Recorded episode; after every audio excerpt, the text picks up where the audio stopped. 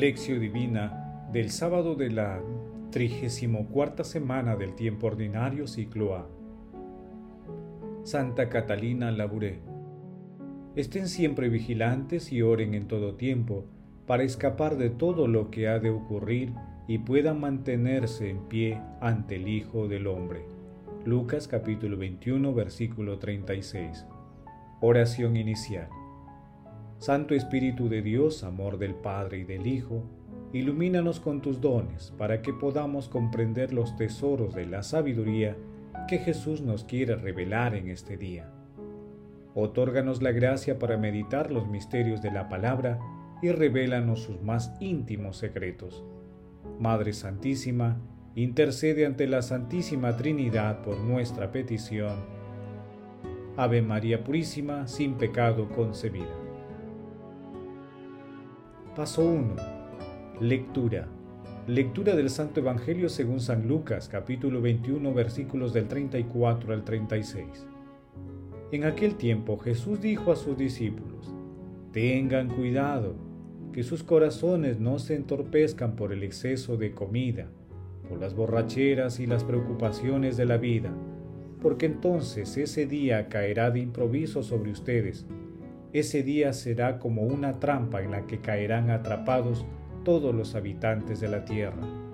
Estén siempre vigilantes y oren en todo tiempo para escapar de todo lo que ha de ocurrir y puedan mantenerse en pie ante el Hijo del Hombre. Palabra del Señor, gloria a ti Señor Jesús.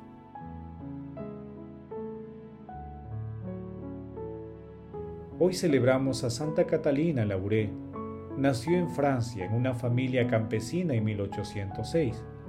Al quedar huérfano de madre a los nueve años, le encomendó a la Santísima Virgen que le sirviera de madre, y la Madre de Dios aceptó su petición.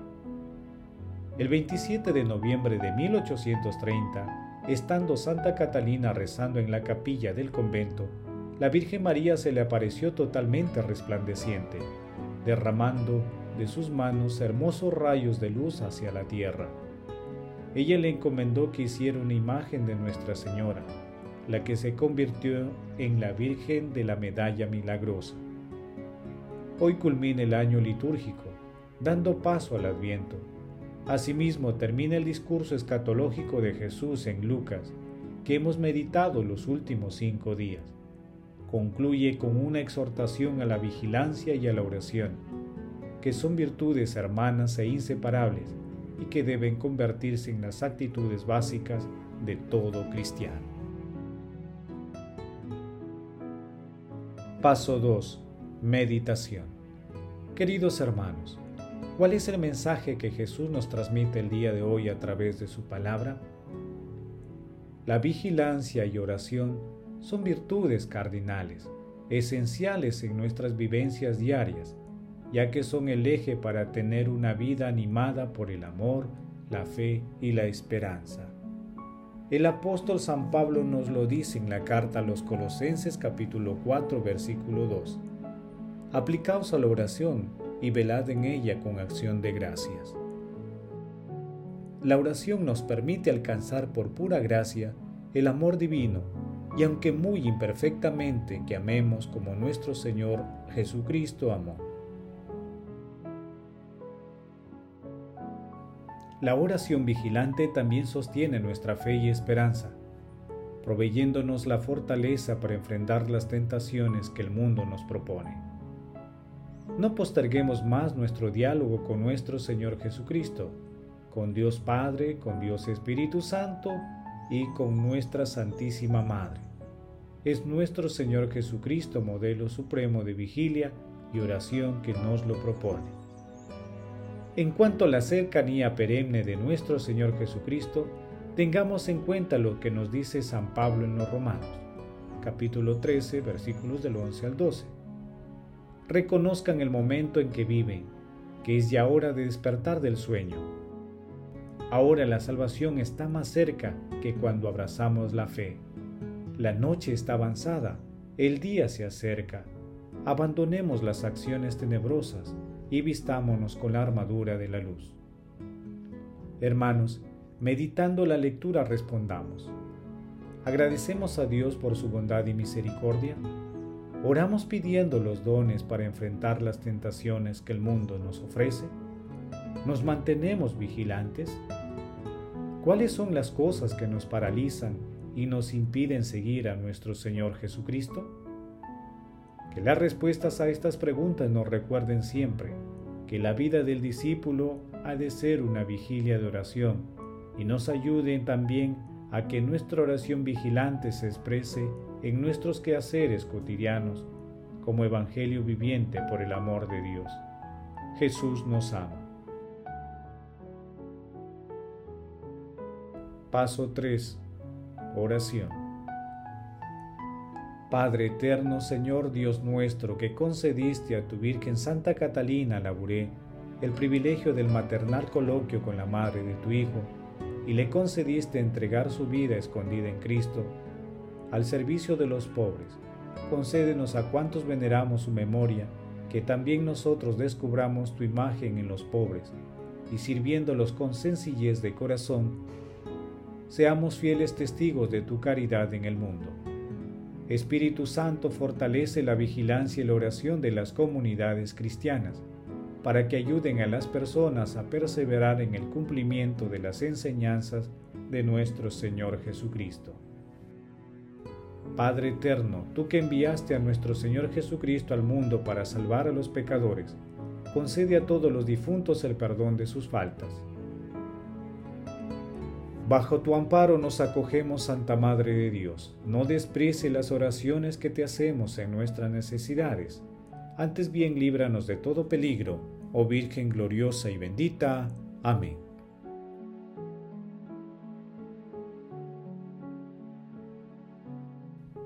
Paso 4.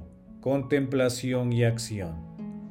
Estén siempre vigilantes y oren en todo tiempo, para escapar de todo lo que ha de ocurrir, y puedan mantenerse en pie ante el Hijo del Hombre, dice el Señor. Hermanos, Contemplemos a nuestro Señor Jesucristo con un texto de André Love. Puesto que Jesús está siempre a punto de venir, la iglesia debe velar incesantemente. Ella es vela, vigilia, mira inclinada por completo hacia adelante. Romanos capítulo 8 versículos 19 y 25. Para esperar a su Señor y esposo. La vigilancia se impone, por tanto, siempre. El día y la noche, la vela y el sueño constituyen un ritmo cósmico que recibe un nuevo significado en Jesús. La noche designa la ausencia de Él, mientras que el alba y el día anuncian su venida. La iglesia que vive en la espera de la venida de Jesús y en la certeza de su misteriosa presencia no puede dormir, sino que vela. El cristiano lleva en su vela toda el ansia de la iglesia, que en el Espíritu Santo está a la espera de su Señor. La fuerza del Espíritu Santo llena su vela hasta tal punto que ésta, de una manera misteriosa, influirá ahora en el ritmo cósmico del tiempo. Este influjo justifica la fuerza de la palabra de Pedro, cuando el apóstol escribe que el cristiano, al velar y orar, apresura la llegada del Señor. Segunda de Pedro capítulo 3 versículo 12. Velar con Jesús es siempre velar en torno a su palabra. La única palabra de la que disponemos en nuestras tinieblas es la palabra de Dios. En espera de que apunte el día, Jesús resplandece ya mediante su palabra en lo más profundo de nuestro corazón. La venida de Jesús al final de los tiempos se anticipa ya ahora en nuestros corazones cuando velamos en torno a su palabra.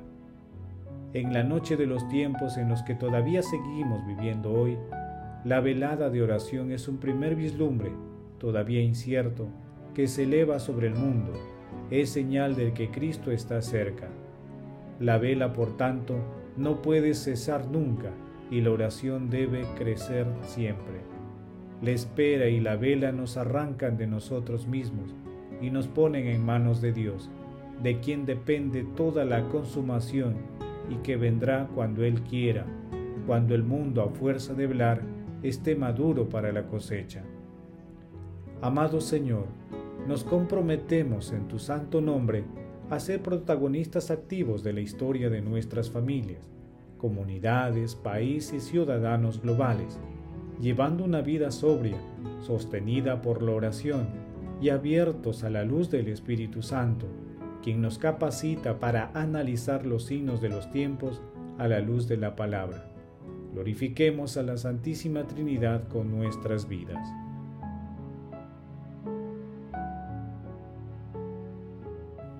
Oración final. Gracias Señor Jesús por tu palabra de vida eterna. Que el Espíritu Santo nos ilumine para que tu palabra penetre lo más profundo de nuestras almas y se convierta en acción. Dios glorioso, escucha nuestra oración. Bendito seas por los siglos de los siglos. Madre Santísima, intercede ante la Santísima Trinidad por nuestra petición. Amén. El Señor esté con ustedes y con tu espíritu. La bendición de Dios Todopoderoso, Padre, Hijo y Espíritu Santo descienda sobre ustedes y los acompañe siempre. Amén. Bendigamos al Señor, demos gracias a Dios.